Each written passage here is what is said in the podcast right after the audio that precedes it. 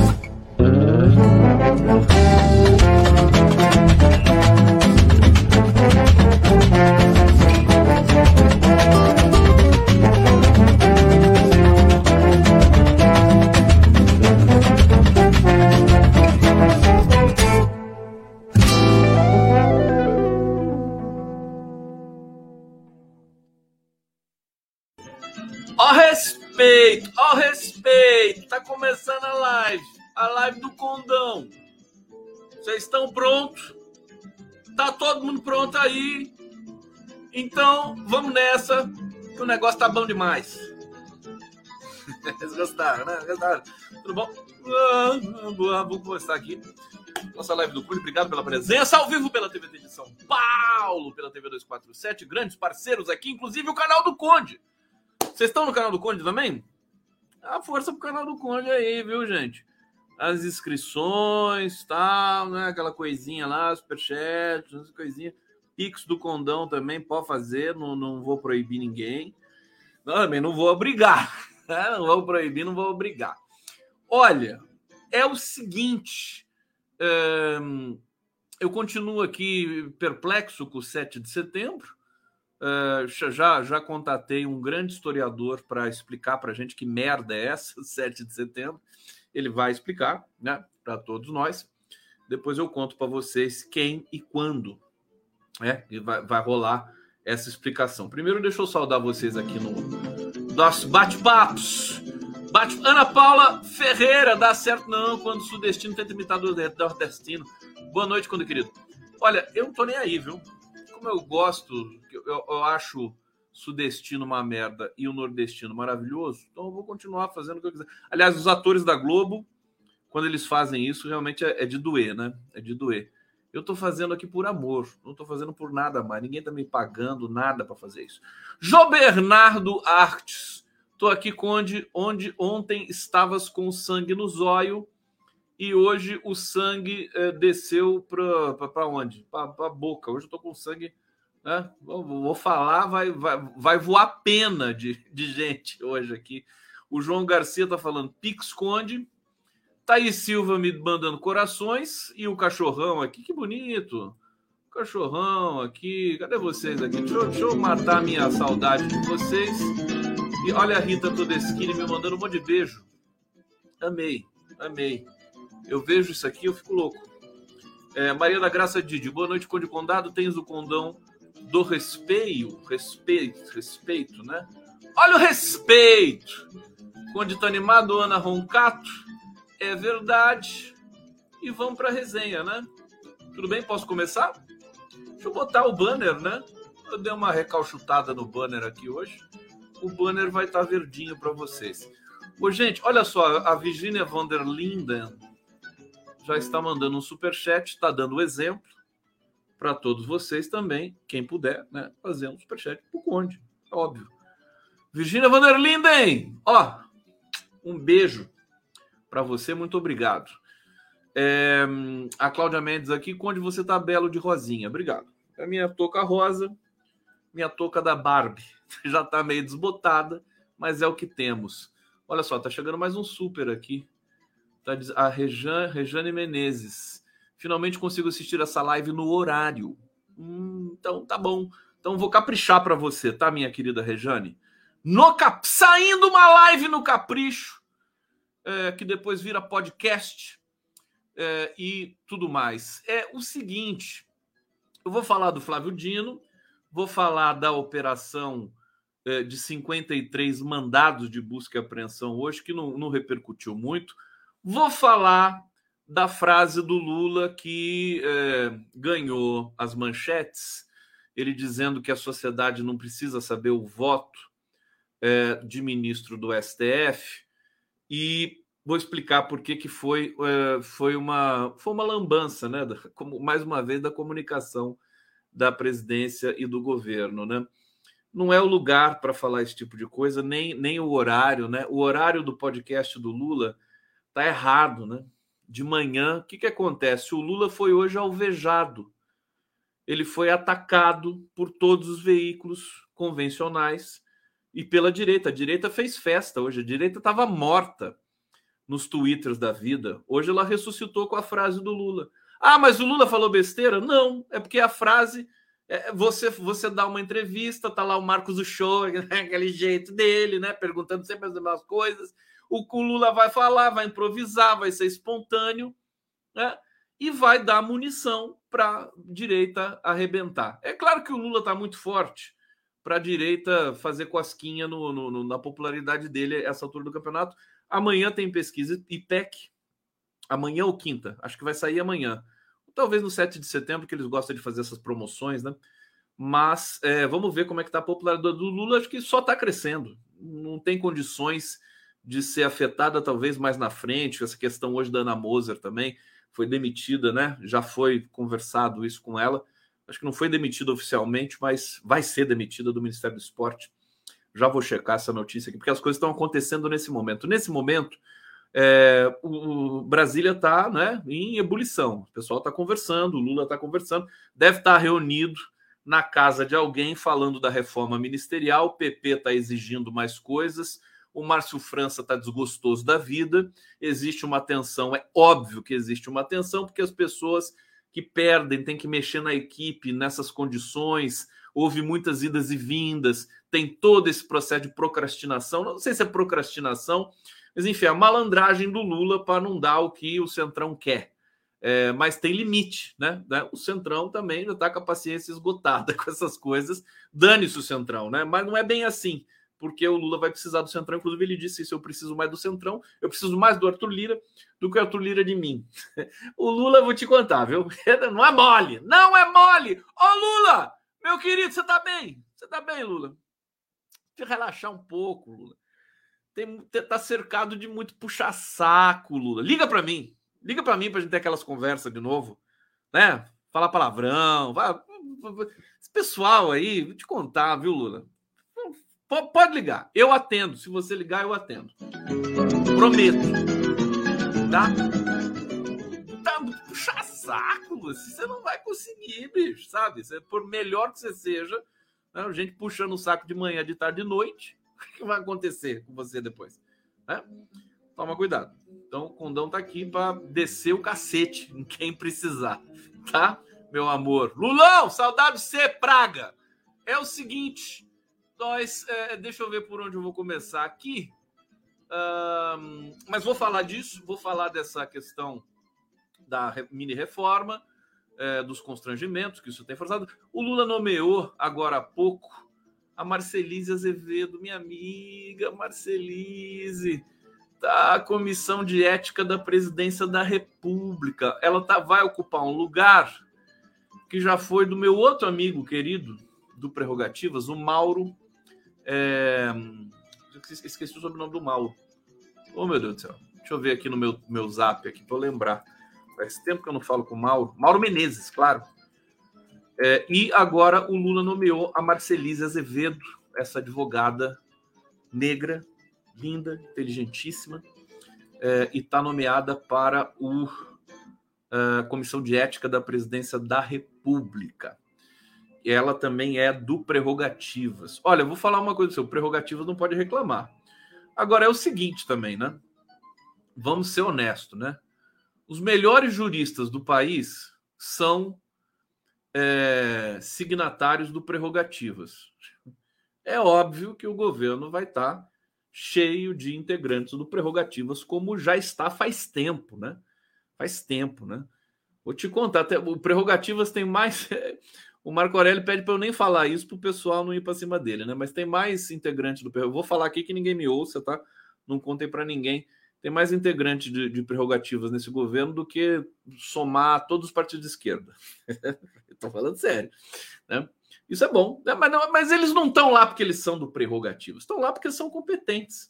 São pessoas ligadas, né? advocacia do trabalho, né, dos direitos, dos direitos humanos. Então, é, é, é óbvio que eles vão participar do governo.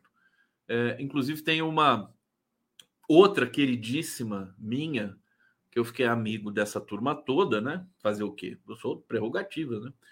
A, a Vera Araújo, linda, a gente brinca tanto, ela tá, tá cotada para o STF. Outra coisa que eu vou comentar hoje com vocês também é essa coisa, justamente a frase do Lula, mas intercalada com essa tensão, né? É, pré-nomeação do STF. A gente tem que parar um pouco disso, né? Tá, tá, tá, demais, né? Tá demais. As pessoas, assim, quem quer uma advogada, uma, uma uh, jurista negra para o STF, para de conversar com quem defende a, a ida do Jorge Messias. Não precisa parar de conversar.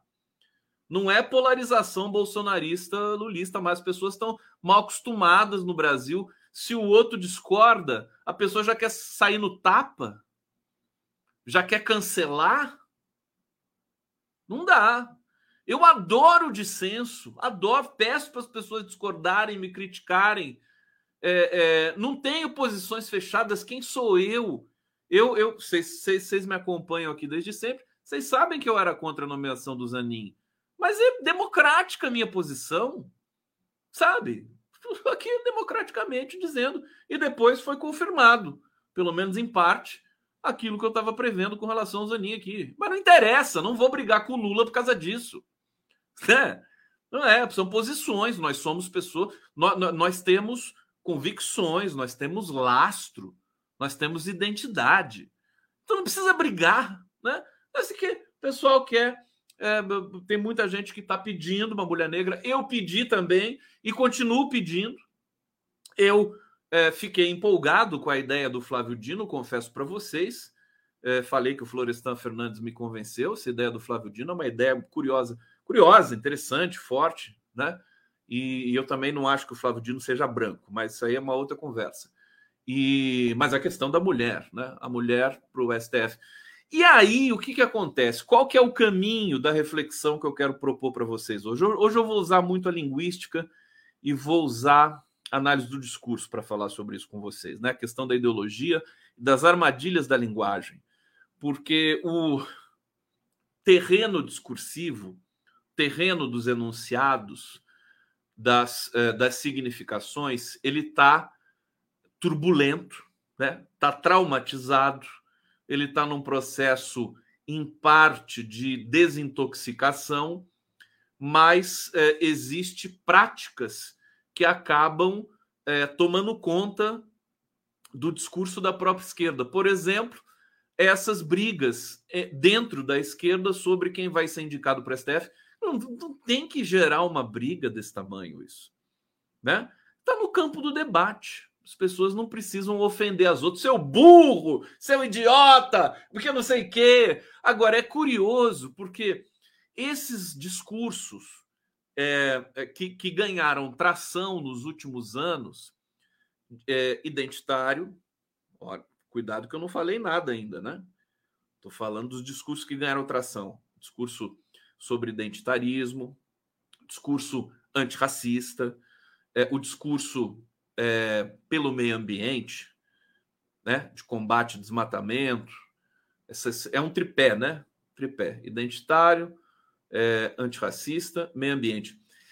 É curioso, porque as personagens que estão é, é, que estão é, é, é, entrando nesse discurso são as mesmas personagens que defenderam a Lava Jato. O discurso anticorrupção, porque anticorrupção também é um discurso sedutor, né? Que te deixa bonito no debate. Deixava, né? Agora as pessoas já sabem, né?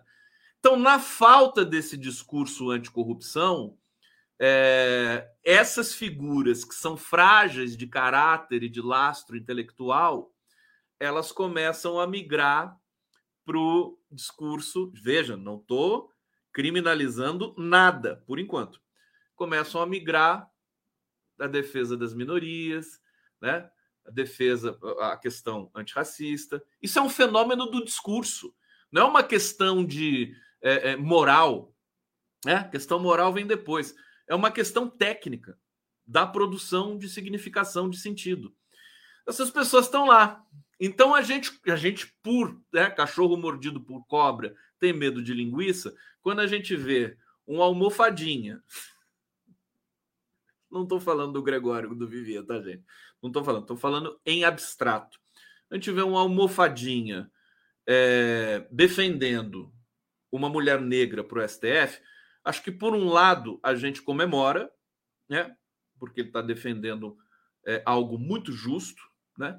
Ah, por outro lado, a gente fica esperto, porque essa galera vai querer né, é, se vai querer é, tomar conta do pedaço, tomar conta do galinheiro, né? Com esse discurso né, tão bonito, edificante e tal. Vamos tomar os devidos cuidados. Vamos tomar os devidos cuidados. É, eu acho que a gente não precisa se jogar na parede com relação a isso. Vamos, vamos só fazer o debate. Eu adoro debate. Eu gosto de abrir debates. Eu não gosto de fechar debates. Falar isso aqui, ó, pronto, não se fala mais nisso. Tem muita gente que gosta, né? Não, isso aqui é assunto fechado. Não, eu sou o contrário. Eu gosto de abrir os debates. Então eu peço para vocês comentarem aqui, colocarem a opinião de vocês aqui sobre essa questão de né, nomear mulher negra, nomear um homem que não seja tão jovem, né, para que não se tenha erros e as pessoas fiquem ali no STF como se fosse um grande clube VIP, né? a pessoa fica 50 anos no STF.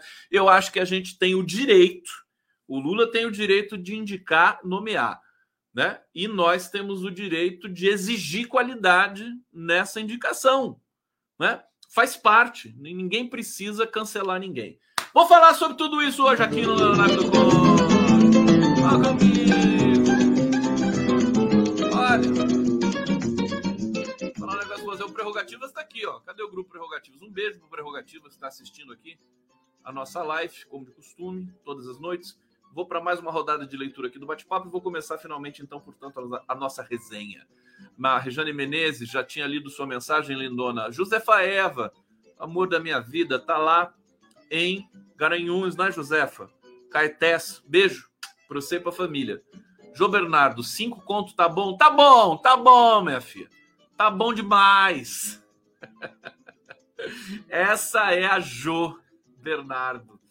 Lindona. Iracema Oliveira, obrigado pela colaboração. Carlos Tinoco, os, os cães ladram e a caravana passa. O Sem Brasil, boa noite, Conde Galera. Tentarei não perturbar. Pode perturbar à vontade, você é sócio aqui. Aline Andrade, concordo com você e Horta, tudo errado com a, a live do Lula. É, Sueli Mosquer tá aqui. Ela tá dizendo: Marco Aurélio está no governo? Não, o Marco Aurélio, eu acho que ele é, ele está presidindo o conselhão. Acho, não tenho certeza. Porque o Marco Aurélio não ligou, mas para mim, né? Eu estou aqui pedindo faz tempo. Não vou ligar para o Marco Aurélio, né? Liga para mim, para a gente conversar. Tem alguém aqui que é amigo do Marco Aurélio que está nos assistindo? Fala para o Marco Aurélio que eu estou esperando a ligação dele. Eu sou, sou, né? Sou um cara orgulhoso. Vou ligar. Sai. Eu liguei uma, duas, três, quatro, cinco, seis, sete, oito, nove, dez vezes para a gente marcar uma conversa. Não aconteceu. Estou falando lavando roupa suja aqui ao vivo. Eu sou um cara muito trans, transparente, viu, Marco? Ele também é transparente. Aí não me ligou de volta. Então, tudo bem. Estou né, aqui, estou tranquilo. Não estou roubando, não estou matando. Olha só, o Brasil está falando aqui: impacto do futebol e do BBB. O povo radicalizou, aprendeu a, a votar contra. Vale nas eleições, nos debates. Que tal voltarmos à civilidade? É, Cristina é conde tudo tem limite, inclusive paciência de quem acompanha os fatos e as práticas e práticas desnecessárias. Cristina, obrigado, viu? Super beijo para você. Josi Ramos, Condão, tô viciado em você. Assisto giro. Você, Horta, à noite, tá aqui ouvindo antes de dormir. Tá bom, Josi Ramos. Que bom, que bom. Cuidado, hein? Consumam com moderação. Perigoso, que condão, né? Droga ilícita, né? Daqui a pouco. Olha a minha pretensão. Claro que não, claro que não. Pedro Antônio Cândido, meu amigo. Ô, Pedro, meu filho tá reclamando que quer o biscoito, viu? Ele já, ele já tá me irritando já. Gosto do Vivier, assisti o último Greg News, eu avisei, achei que ele não que ele foi arrogante apesar da sua pauta justa. Abração, Condão. Eu não vi a fala do, do Vivier. Eu não, eu não, não quero entrar. Eu tô eu tô, eu pegar essas crianças e falar assim: escuta, para com isso. Sabe? Dá uma bronca, né? No Atucho, no do Viveiro. Para com esse negócio. Ah, vamos brincar lá no quintal. Sabe aquela coisa? Não faz sentido. O Vivier é comediante. Comediante. Tudo bem que tem né? As provocações, mas todo mundo é adulto aqui, sabe? A gente aceita a provocação, responde, não precisa cancelar as pessoas. Tá aqui, Hussein Brasil. Vou conversar, a gente, quinta-feira, a Tuxa e eu vamos falar sobre isso. Hussein Brasil, Globo quer mulher negra? Coloca no lugar do Camel. Tá aí, tá muito bom, muito bom. Gostei, gostei. Estrela GS12, DCM Nanicos do YouTube metendo a linha 247.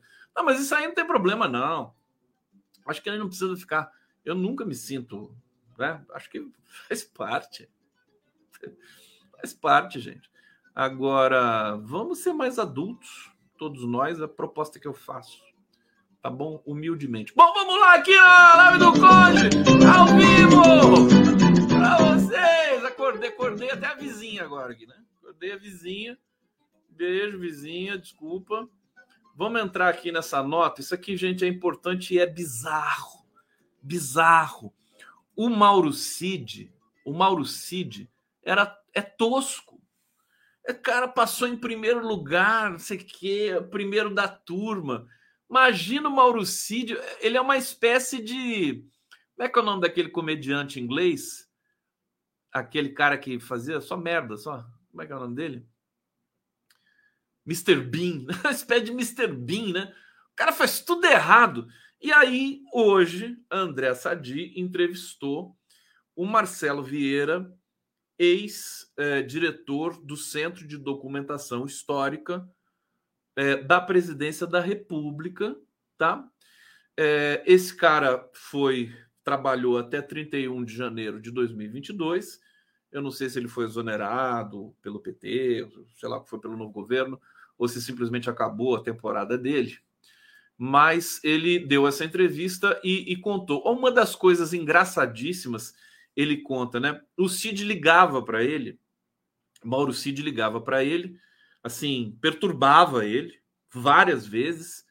É, ele dizia que ligava pelo menos uma vez por semana, às vezes ligava seguidamente, quando o, o Bolsonaro ganhava um presente diferente ou mais presentes e tudo mais. Aí o Marcelo disse o seguinte: o Mauro Cid achava que tudo era personalíssimo né? Que o presente personalíssimo, é, tipologicamente, né, oficialmente, se é personalíssimo, é direito do, da pessoa física do presidente da República é, usar aquele, aquele presente. Né? Então, por exemplo, comida é personalíssimo. É só, só o presidente que vai comer aquilo lá. E se não comer, vai estragar. Né? É, outros objetos, né? mas são, são são, é uma lista limitada de presentes personalíssimos, né?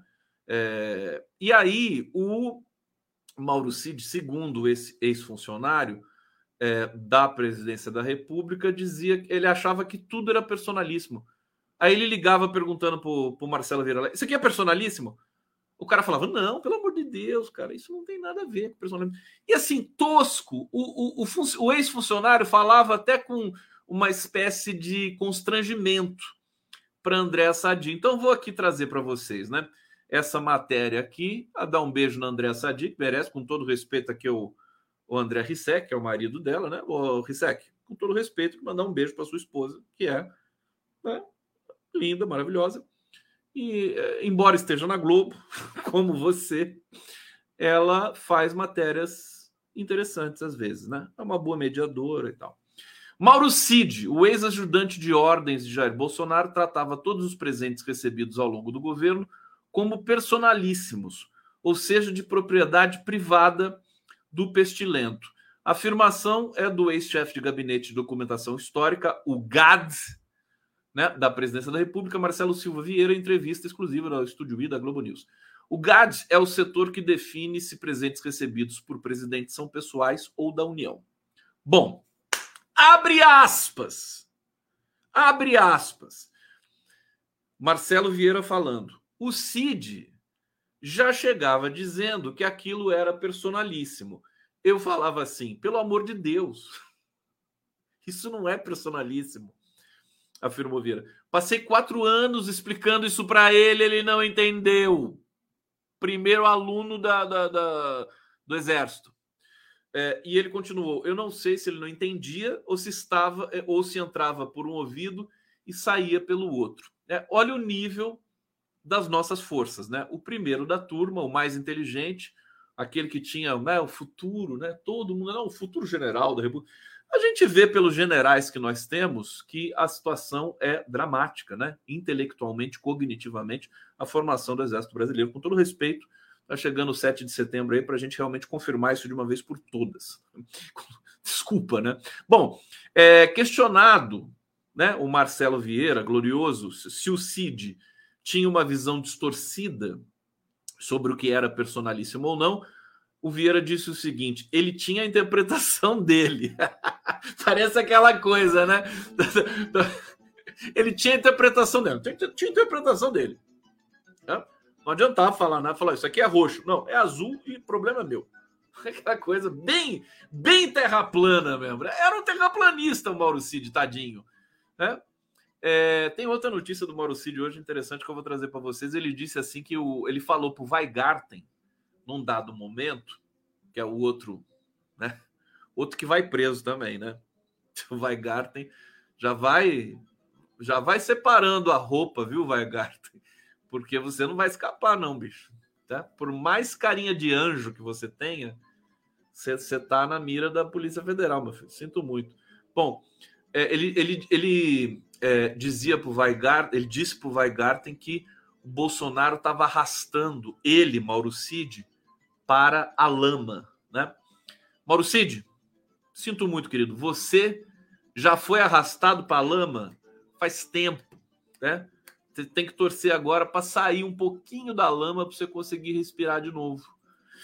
É, aqui, de novo, mais uma, é, mais um relato aqui. Cid não consultou formalmente o gabinete de documentação histórica sobre a possibilidade de venda de presentes recebidos pela presidência, mas sempre em conversas informais. É, o Vieira disse que ele respondia ao ex-ajudante de ordens que é previsível a venda, desde que se cumpra a legislação vigente. É, no fim, ele passou por toda a legislação, né? Porque você tem, você tem um, um processo burocrático para vender. Você pode vender. É uma coisa assim, estúpida, né? Você ganha um presente e vende. Alguém já ganhou presente aqui e vendeu? Sinceramente, né? a pessoa te dá um presente de, de aniversário, te dá um, né, um, CD da Marisa Monte. Aí você vende o CD? Alguém já fez isso? Você pode dar de presente para outra pessoa. Isso eu já fiz, né? Você ganha um presente você não gosta muito, Aí você nem desembrulha o presente, né? Você pega. Minha mãe fazia isso, coitada, entregando minha mãe. Você pega o presente e dá para outra pessoa. Olha, eu adoro você. É um presente que eu ganhei não gostei. Você não fala, evidentemente, né? Agora, vender. Vender. É uma indelicadeza, né? A pessoa te dá um presente, você vende. que loucura. É muito, é muito tosco, né? Mas é isso. A família Bolsonaro é, é essa tosca. E o, o, o, o, Vieira disse o seguinte: ele, Mauro Cid, nunca falou de forma específica, é, pelo amor de Deus, que fique claro. Nunca, sempre. Pode vender? o, Cid chegava para esse cara aqui toda, toda, toda semana, né? Pode vender? O presidente ganhou um colar, pode vender? É, pode, desde que cumpra os processos burocráticos. Então, eu entendo que eh, se tinha o desejo de vender isso, cabe ao titular do acervo, que é o presidente da República disse o Vieira. Gente, é uma entrevista comédia. Comédia. Né? É, o, o, o funcionário, que é um cara muito preparado, viu? Fala muito bem, usou todos os termos técnicos ali, é um cara, me parece, muito legalista. Ele, ele ficava constrangido, ele falou, nossa, mas que é, mas é, mas é, mas é o grande, a grande percepção do governo Bolsonaro, de todos os funcionários. Funcionários do IBAMA ficaram constrangidos. Funcionários da, do, do, de todos os ministérios, Ministério da Educação, ficaram constrangidos com o baixo nível dos chefes. Ó, oh, o que, que foi o presidente da Caixa Econômica Federal? Aquele rapazinho lá, que é um abusador sexual. Esqueci o nome do infeliz, né? Esse cara, todo mundo ficou constrangido. É um, um, um bandido presidir a Caixa Econômica, um bandido abusador, sabe, da pior espécie. É, então, isso foi o governo Bolsonaro. É a expressão, é a expressão do que aconteceu no Brasil. As pessoas ficavam chocadas e como nós estamos ficando de novo, nem ninguém imaginava que a gente ia ficar chocado de novo, né? Ficamos de novo, porque as revelações vão sendo feitas mais uma vez aí nessa série, né? Incrível, né? Inesquecível das maiores violações possíveis no Estado democrático de direito por um governo absolutamente corrupto, é, incompetente e violento que promoveu a desgraça desse país. É, então, olha, vocês têm uma coisa que eu acho, até comemoro, eu acho interessante, e aí você tem os dilemas que vão acontecendo. Eu estou dizendo, o campo do discurso nesse momento está muito perigoso, tá, gente? Essa questão que eu falei do, do identitarismo, vamos discutir isso com qualidade, não com o fígado, né? Vamos discutir isso com qualidade. E eu vou promover debates técnicos sobre isso, identitarismo, antirracismo. Nós temos de tomar cuidado para que esses discursos não sejam capturados por setores é, empresariais. Isso já está acontecendo por setores que é, fomentam é, sabotagem na nossa soberania, como ONGs patrocinadas por empresas e bancos estadunidenses dentro do território nacional. Né? Então, é um terreno muito perigoso, muito perigoso. É, e, e, temos de fazer o debate de alto nível. É por isso que eu avisei, alertei desde muito antes, antes do. Na, na época que o Lula estava sendo solto. Tinha uma interlocução mais intensa com dirigentes integrantes dos partidos trabalhadores e dizia para eles assim: olha, precisa ter um setor, um gabinete, né? que é, é, tenha profissionais qualificados no campo dos estudos da linguagem, porque a guerra cognitiva, como diz o Arbex, né, é a guerra que a OTAN né, publicou, está tudo ali público. Né? A guerra do século XXI, a, a, a questão de dominações, é guerra cognitiva, é guerra híbrida. Está claríssimo isso. A gente, só que a gente tem condições de resistir a isso. Só que para resistir a isso, nós precisamos nos qualificar técnica e teoricamente. E os instrumentos que nós temos à mão são as ciências humanas e é, a, a, linguística, que está dentro do, do escopo das ciências humanas. Né? Então é isso. É, ciência de, de é, é digamos, campo do conhecimento, de aprofundamento, né? Aplicado, aplicado concretamente aos elementos reais linguagem. Então a gente precisa se qualificar. Precisava ter uma sala de situação de pessoas qualificadas para falar de linguagem, para falar de discurso, para falar de semiótica dentro do governo, que passasse, né, que fizesse reuniões periódicas é, e que fizesse relatórios para o governo também periódicos. É tão simples, custa tão pouco isso, né? O dinheiro que o Paulo Pimenta gasta, né, dá de presente para a revista Veja, Dá, dá para financiar cinco gabinetes desse. Né? Aí o governo vai gastando esse dinheiro, vai enfiando esse dinheiro, sabe aonde? Não vou falar.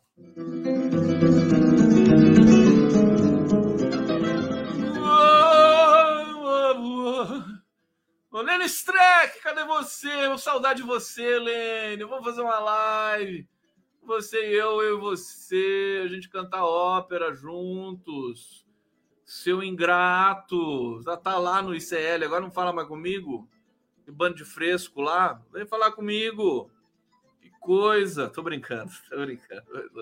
O Lênio, o Lênio é todo sério e tal. Ah lá, Rússia Brasil. Globo quer lugar, coloca no lugar do câmbio, tá aí. Já botaram alguém no lugar do câmbio, né? Trocaram o diretor de jornalismo da Globo. Botaram outra pessoa lá. O Camel agora vai trabalhar no 247. o Leonardo vai ser comentarista né, do Giro das Onze, né? Vou, vou falar com o Ali Camel. Vou trazer o Alicâmara, você vai, vai contribuir muito com a, com a, reflexão no Brasil. Estrela, eu já tinha lido isso aqui. É, tá aqui. Deixa eu ver, o Júlio César Beraldi tá enchendo o saco esse MMA dos canais de esquerda. É, mas eu, vocês estão enchendo o saco comigo aqui? Para com isso. Aqui tá tudo bem, né, o Beraldi? Beraldi, faz favor, né? O, o Virgílio Secom, hoje o nosso Lula não encarou o desfiladeiro, ele não deu uma olhadinha de lado. Se ele encarar, aí sim o Brasil muda. É do jogo e segue o jogo, Condão. Tá aqui, obrigado, Virgílio Secom. Sérgio Capilé, Guerra Psicológica do Exército está nas redes. É um, é um artigo, né? É um artigo da OTAN, né? É isso. Pedro Antônio Cândido está dizendo aqui, Condão, acho que eu vou marcar com o Pedro para levar os biscoitos e outros presentinhos. Você está trabalhando muito, quase não tem horário. Vamos marcar. Não, vamos marcar, é só vocês ah, passarem aqui, vamos tomar um café. Tá bom? E recentemente eu recebi a visita aqui do meu querido Milton Kanashiro. Vem aqui tomar um café. Vem tomar um café, traz a Nádia e vem tomar um café comigo. Horas. Só avisa, né? Senão eu vou estar nessa loucura aqui. Mas eu tenho, entre uma live e outra, dá tempo de fazer um monte de coisa. Né? Bom, aí tem mais um detalhe que o filho do, do, do Pestilento, o Pestilentinho Júnior, Jair Renan, aquela besta, né? Visitou e levou itens do acervo privado do papaizinho. É, isso quem diz é o ex-funcionário Marcelo Vieira é, durante o mandato do Pestilento, Jair Renan, filho do ex-Pestilento, atual Pestilento, foi até o Palácio do Planalto pegar para si itens recebidos pelo pai. É, ele está dizendo isso aqui. É, a função dele, do funcionário da presidência da República, era revisar o que poderia ser aceito como presente para o acervo privado presidencial ou não. Ele estava no órgão desde 2017, quando Michel Temer era presidente, foi exonerado do cargo uh, por Lula em janeiro de 2023. Então tá aí, ele foi exonerado do cargo, esse rapaz aqui. Era um rapaz bom, né? O Lula vai exonerar, ele exonera logo o cara competente e deixa um monte de bolsonarista lá no GSI, né? Mas é o Lula, ele pode fazer isso. Outros, como outros funcionários do governo. Entrevista exclusiva lá. Ah, blá, blá, é, os itens levados pelo filho 04 pertenciam ao chamado acervo privado do ex-presidente e não acervo público. Uh, e que, que pertenciam à União e que eram coisas de menor valor. Abre aspas. O filho do presidente, ele se encontrava com um influencer, inclusive filmando e fotografando, filmando. Não me recordo, acho que foi só filmando. Aí eu falo, Renan, aqui não pode filmar, meu filho. O Renan, imagina, imagina o que esses caras aprontaram, né? Não pode filmar, por gentileza. Isso é questão de resguardar o acervo do teu próprio pai, né? Ele falava assim educadamente com aquele delinquente do filho do pestilento. E ele atendeu, né, educadamente, parece que ele né, sabe atender algumas questões, desligou e ficou. Imediatamente, eu passo um WhatsApp para o meu chefe direto, Marcelo Dias, Marcelo Vieira que está falando, que era o doutor Pedro, o chefe do gabinete pessoal que estava ao lado do presidente avisando: olha, o Renan está aqui querendo pegar alguns. Era boneco, era uma camiseta camuflada. Eu não lembro exatamente, mas eram coisas, digamos assim, nada de valor enorme, né? E aí, tá querendo pegar. Tá querendo pegar. Ele avisava, o filho do, do, bandido aqui tá querendo pegar os presentes que ele ganhou. O que, que eu faço, né? Fala, deixa ele pegar, né? Fazer o quê, né? a bandidagem, a quadrilha, o que, que eu vou fazer? É, aí o Marcelo disse: Eu lembro que eram coisas simples. Eu cheguei lá, estavam todos separados numa mesa, separados para ele. Parece que o Bolsonaro, quando o Jair Renan queria pegar alguma coisa, é, ele, ele deixava, autorizava o, o Jair Renan ir lá, só que ele pedia para ele conferir antes do, de, de deixar o Jair Renan pegar. É, enfim, meu Deus do céu. Agora, só para dizer para vocês o seguinte, né? a guerra do discurso, né? a guerra cognitiva, a guerra psicológica. O fato do, do Bolsonaro, de todas essas desses relatos estarem dominando ainda boa parte do noticiário, isso para o Lula é maravilhoso. Maravilhoso. Para o governo. É, é, isso explica, em parte, o fato de o Lula. Você vai ver, a pesquisa IPEC vai sair, o Lula vai, tá, vai ter subido mais ainda na popularidade. Por quê? Porque o Bolsonaro vai definhando, o noticiário sobre o Bolsonaro é tóxico, altamente tóxico, as pessoas vão abandonando o Bolsonaro, né? É, é, de maneira é, uniforme, né? Cadenciada, uniforme, acelerada, eu diria. E, e, e a recomposição do quadro do, do, do, da, da situação política do país, ela vai se reorganizando vai se reorganizar. Tem gente que não vai voltar para o PT, para o Lula, para, né? Mas muita gente vai. Então é isso, o PT vai ficando mais forte nesse momento, enquanto o noticiário continua dando aí as roubalheiras do Bolsonaro. Melhor dos mundos, melhor dos mundos. Isso explica por que muita gente está atacando o Lula com discurso identitário, com discurso antirracista, né? E com o discurso é, ambientalista porque o repertório para atacar o Lula com a corrupção já não dá mais.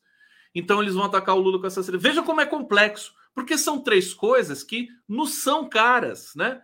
Nós somos antirracistas aqui, os setores democráticos, eu me coloco, me apresento, luto nesse sentido o tempo todo, com todo respeito, reverência, deferência aos grandes líderes que combatem o racismo no Brasil, chamo para entrevistas. Aliás, tem uma entrevista marcada aqui fantástica, já vou anunciar para vocês, ó. Sábado no Prerrogativas eu vou receber esse, essas três figuras expoentes é, do, dos debates sobre racismo no Brasil e sobre Brasil. A Matilde Ribeiro, que foi ministra é, da, da Igualdade Racial do governo Lula, o Douglas Martins de Souza, candidato, é, foi candidato à Prefeitura de Santos, e o Kabengele Munanga, que é um dos intelectuais mais aclamados e respeitados é, é, do Brasil, professor da USP, acho que emérito agora, né? Vão, nós vamos estar juntos discutindo, falando, conversando e, e, e discutindo aqui a Convenção Interamericana contra todas as formas de discriminação racial. Então, é a nossa bandeira. Agora, a direita e os setores patrocinados por uma direita empresarial, é, é, é violenta, né, que quer dominar os processos, as indicações, as nomeações para tudo quanto é coisa, quer capturar, né, o funcionamento de um de governos de países periféricos. O Brasil não é periférico, mas eles encaram assim, né? Inclusive a nossa própria elite, a elite local branca racista, né? É, a, a, a, como, como é o mesmo discurso, eles vão porque eles eles é, é eles fazem uma espécie de como é que é aquele fenômeno do mundo animal do mundo vegetal, simbiose, né? Eles se fingem de, de pessoas que combatem o racismo, fingem, né? Isso tem até nome. O, o, é, o, é o tokenismo. Tokenismo nos Estados Unidos nos anos 60. Eu não lembro qual ativista, acho que é o Malcolm X. Ele percebeu essa movimentação é, na cena pública estadunidense. Então, as elites começavam a trazer, por exemplo, pensa aqui no Brasil, o Itaú chama é, cinco pessoas negras para fazer uma propaganda, né? Venha para o Itaú, tal, tal. O Bradesco chama pessoa negra para lá, anda num carro, uma Mercedes e tudo mais, a família. Então, isso tudo eles usando, aproveitando o discurso antirracista de ascensão da população negra para se reposicionar e se apresentar como pessoas que defendem, né? Uh, que sempre defenderam, o que não é verdade, né? a população negra. Isso era chamado de tokenismo nos Estados Unidos, é, o uso na publicidade de pessoas negras para vender produto, né? Ah, pegando carona essa questão antirracista. Então, a cena é complexa. Então, o governo não pode disputar essa esse circuito narrativo sem um grupo especializado em pesquisa de linguagem. O governo vai perder. A direita tem mais instrumentos. Ela está acuada agora no Brasil por causa do Bolsonaro, mas se a esquerda insistir muito e não investir em novos novos quadros, no, novas pessoas para compor é, o, o núcleo duro do governo, por ciúme, por insegurança, por falta de imaginação, eles vão tomar lá na frente um golpe. Né? Vão dançar.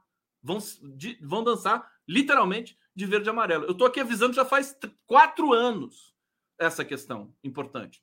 Eu fazia isso, eu dizia isso, falava isso nas minhas lives. O Lula assistia, eu sabia que ele era, ele era afetado por isso. Eu não sei onde foi parar essa qualidade do Lula, né? Porque na prisão, o Lula na prisão teve o melhor período da vida dele, com todo respeito, com todo respeito ao sofrimento que ele passou ali, porque na prisão ele pôde ler muita coisa que ele nunca teria oportunidade de ler.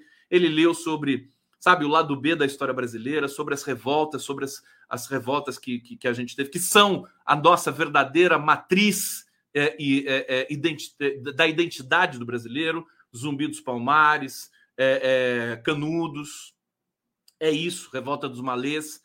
O Lula teve acesso a tudo isso, à historiografia é, e a essa discussão que a gente fazia naquele momento nas redes, que era muito qualificada, né? com, todo, com, com toda humildade. Né? A gente fazia uma discussão com essa discussão que nos levou para esse lugar que a gente está ocupando agora. Você vê, a, o ecossistema digital progressista ele conseguiu produzir um debate de mobilização. Claro que não somos só, não, não foi só o ecossistema progressista, movimentos sociais, né, pessoas né, ligadas a partir do mais, mas a gente conseguiu mobilizar é, é, é, lutando contra a mídia convencional, que ainda insistia em criminalizar o Lula, em, em, proibir o Lula de falar, em proscrever o PT das entrevistas da Globo News e etc.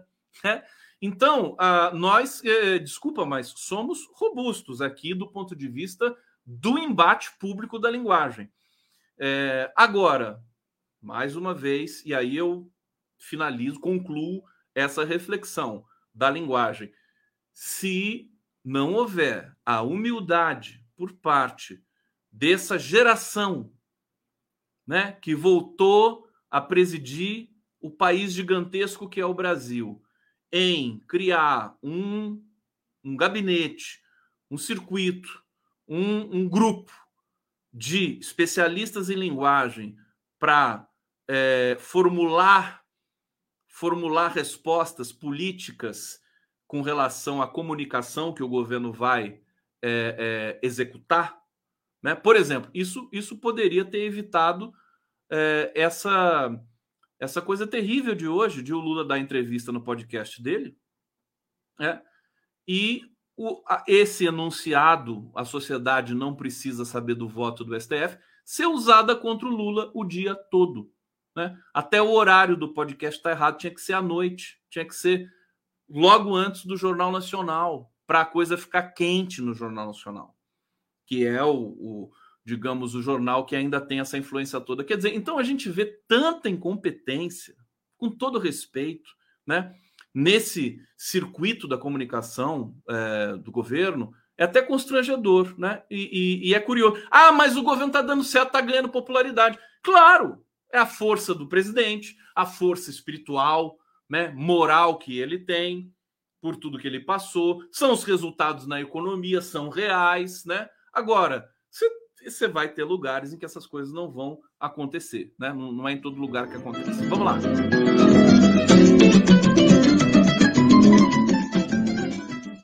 Bom, notícias é, que são tristes, né? A, a, saída da Ana Moser, né? Eu me lembro, entrevistei o Juca Kfouri recentemente o Juca Kfouri estava assim, super, já super chateado por antecipação, né? Sabia que a Ana Moser ia rodar.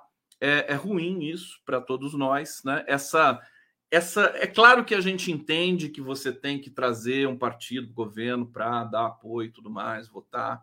Tudo bem, faz parte, né? É, mas a gente lamenta, no caso, podemos lamentar. Né?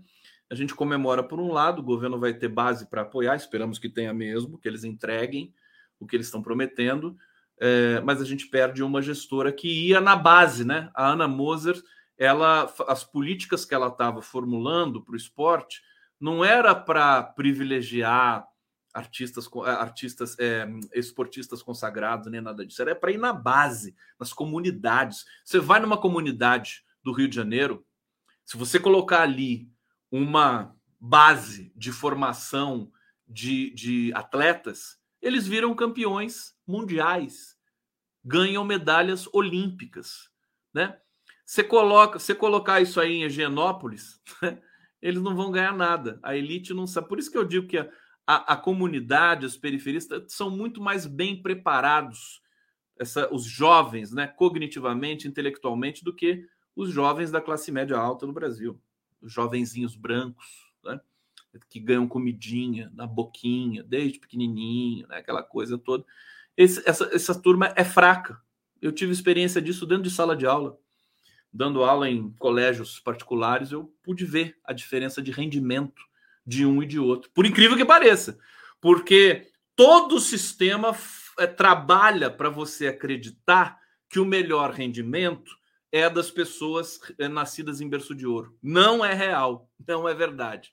O melhor rendimento intelectual, criativo, né? inclusive no campo das ciências exatas, vem das pessoas que são das comunidades, são mais pobres, que passam por necessidades para sobreviver, tem que aprender a dividir a comida, dividir o pão, né, a economizar a luz. É tudo isso. É daí que vem as, as nossas é, competências né, para sobreviver e viver num país desigual como o Brasil. Então, é, é, por isso, né? A, a, Ana, a Ana Moser estava indo por esse caminho. Claro que não dá para você fazer tudo que você quer no governo, não vai dar tempo de fazer tudo. Quem sabe a Ana Moser volta num próximo, num próximo ciclo democrático. Ou então, né, você imagina o Ministério do Esporte agora ser presidido pelo Fufuca. Vai dar merda, né?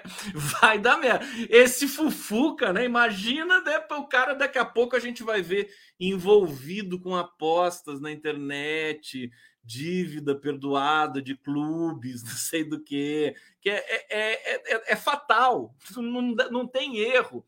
A pessoa vem de um partido como o PP, é esse, é esse risco que eu acho que o Lula também ele tem que correr esse risco, evidente. Mas é uma coisa assim fatal, né? Você vê o, o, o Juscelino Filho, que foi indicado pelo. Qual partido dele? PP, né? É o PP também? Não, esqueci o partido do, do rapaz lá, é, para ser ministro da comunicação, é... aquele cara, tá, aquele sorrisinho dele, né? O Juscelino, já viram o Juscelino Filho, né? O cara tá do lado do Lula, é abraça, tá. O cara não fala nada, nada. Às vezes ele passa sorrindo, sabe? sempre ali. Ministro das Comunicações, né? Foi um arranjo, né? Que o Lula tem que fazer, não tem como escapar disso. Mas você vê, já pode cair, porque foi denunciado, está ali no, no, alvo da Polícia Federal. Então, é, é complicado. Né? Eu, eu, de minha parte, acho que se a gente se, se precaver do ponto de vista do debate público, do discurso, nós temos de nos robustecer do ponto de vista do debate, da linguagem, da produção de discurso. Nós não podemos brincar com isso mais. O nazismo ascendeu assim, né? E no Brasil o bolsonarismo nazista ascendeu assim. Como assim, Conde? Assim, no embate do discurso e na persuasão nessa nessa linguagem de massa que coopta as pessoas pelo medo, né? E acaba se estabelecendo como uma estrutura de poder. É, nós demos sorte o Lula ter voltado tão rapidamente à democracia. O Brasil também é épico nesse sentido. Agora, nós não podemos aliviar, né? Temos que temos que. E, e aí vem essa questão dos discursos que nos são caros, por ter mais presença negra no governo, mais mulheres no governo, e eles já capturaram esse discurso para pressionar o governo. Olha, tem uma coisa que o Lula, essa fala do Lula hoje, que, que deu errado para o próprio governo, né? Que foi, eh, lamentavelmente, foi decorrente de um erro de avaliação e dos erros que estão sendo cometidos na composição do podcast do Lula, né? Vamos ver se um dia eles vão entender isso. Mas é, isso, isso, nos, o que, que aconteceu? Disparou o debate sobre a transparência. Eu acho que a palavra não seria transparência, mas os próprios ministros do STF sabe, sabem que eles estão muito expostos, né? Então, quando você sabe quando, como o ministro vota, isso pode ser uma questão de segurança para o tribunal. Né? Nos Estados Unidos, ninguém sabe como cada um ministro vota. Nos Estados Unidos, não estou falando que é o exemplo de tudo, mas lá, que são nove ministros, a, a, as resoluções das, da corte é apresentada, são apresentadas é, com o resultado coletivo.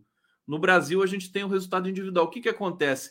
O STF fica fragmentado. Todo mundo sabe disso, as pessoas já estão de saco cheio com isso.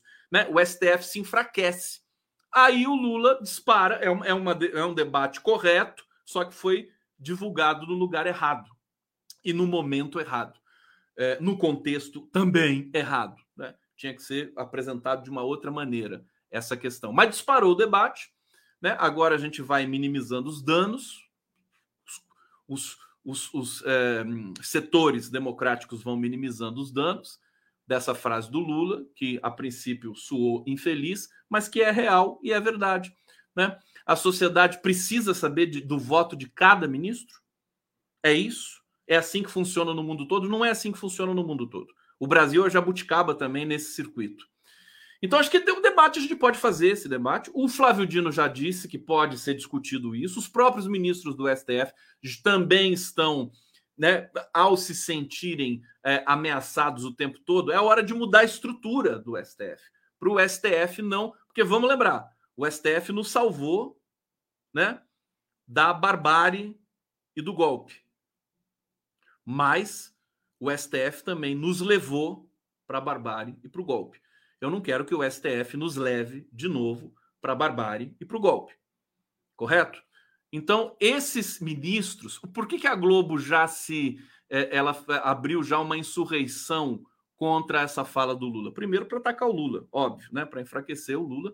O Lula fraco é mais, né? E eles conseguem manipular melhor outras instâncias de poder, como, por exemplo, a taxação dos super ricos. Se o Lula ficar muito forte, vai ser difícil impedir que se taxem os super ricos. Mas é, o fato é que, é, para a Globo, que adora capturar ministro do STF, adora capturar ministro petista, né? a Globo sabe, né? Isso eles têm, né? Eles são ISO 9005 para capturar gente vaidosa que gosta de sair na Globo. Então, capturou o Barroso, capturou o Faquin, capturou a Carmen Lúcia, todos ganharam prêmios da Globo. O Fux, que é do Rio de Janeiro, então ele já nasceu na Globo, né? O Fux. E a Globo, tentáculos, é que não falta para a Globo.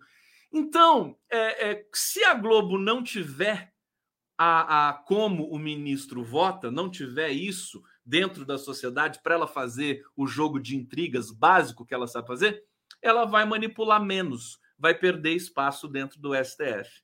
Né? Então é uma discussão que a gente tem que fazer. Tá certo? Bom, gente, chegamos ao final, né? Condão trabalha, hein? Ah, meu nome é trabalho, meu sobrenome é hora extra. né? Meu nome é trabalho, sobrenome hora extra. Deixa eu ir para o bate-papo aqui para me despedir de vocês aqui em grande estilo. É, deixa eu ver aqui. Pam, pam, pam. Aqui.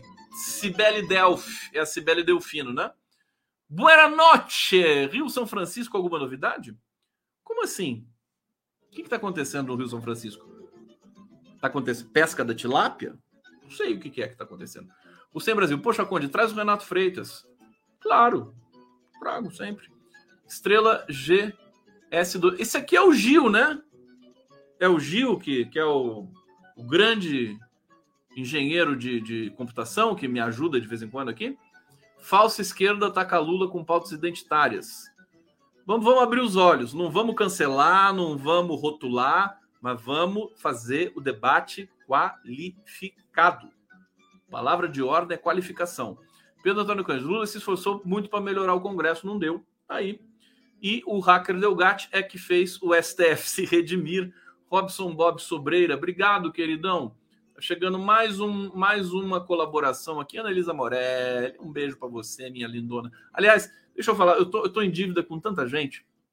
Assim, eu não consigo responder as mensagens que eu recebo. É, tem mensagem no zap que tá lá, tá, tá envelhecendo. porque eu sou uma pessoa. Eu, eu, eu vou trazer essa imagem para vocês aqui, que é o seguinte. Olha aqui, isso aqui sou eu, ó. Tá vendo? Isso aqui, ó. Se conhecer é tudo, né? Tá, tá aqui nas costas desse cara, né? Por favor, não converse comigo. Eu não tenho um pingo de autocontrole e vou conversar com você por duas horas e esquecer do serviço. Esse é o meu é o meu dilema, né? Por isso que eu às vezes não posso nem ler mensagens que eu recebo, porque se eu fizer isso, eu vou me desconcentrar, né? E vou comprometer o trabalho da semana que é frenético. Então eu peço desculpa, peço um pouco mais de paciência. Eu vou tentar responder agora essa semana. Estou um pouquinho menos atribulado. Vou tentar responder com todo amor e carinho. E tinha, tinha uma última coisa aqui, que é a mensagem, o, o tweet do Coronel Siqueira, né? Ele diz o seguinte: olha que interessante, o golpismo 2023 tem os mesmos atores e os mesmos patrocinadores de 2013. Antes era contra a corrupção, agora é pela representatividade e pela natureza cai quem quer. Eu não acho que seja tão primário assim, mas faz muito sentido, né? Faz muito sentido. As mesmas pessoas que defenderam a Lava Jato, as mesmíssimas, o Gregório foi um deles, né? Não vou ficar no, pegando no pé do Gregório, mas foi um deles. As mesmas pessoas estão agora pedindo cobrando, né, até de maneira né, bastante é, violenta, né, representatividade étnica, racial para o governo Lula. Vamos ver o que está acontecendo. A gente já viu que a coisa é, melhorou muito do, claro, do Bolsonaro, do Temer Bolsonaro para cá. Né? O Lula nomeando, hoje nomeou uma, uma ministra negra para o ministra não, né? Uma como é que como é que é o cargo, o nome do cargo? é, Comissão de Ética da Presidência da República, vai nomear muita gente, muita mulher, muita mulher negra. É, e vamos, vamos ficar atento a tudo isso. Nós temos também de, de, não podemos ser ingratos também com as coisas boas que o governo vai tentando fazer. O Lula é responsivo, ele escuta a reclamação é, e ele está pressionado, gente. O Lula não tem, sabe, um conjunto de ministros, assessores que, que, que deem condição para ele nesse momento. Teve esse azar, né? Ele está fazendo quase que tudo sozinho. Então, mulher trans também, né? Mulher trans também. E o governo tem mulheres trans, né? No, no Ministério da Justiça, tem outros, outros ministérios também. Vamos estar tá atento a tudo isso e fazer o debate de qualidade. Gente, beijo para vocês, durmam bem, tá bom? Amanhã tamo junto.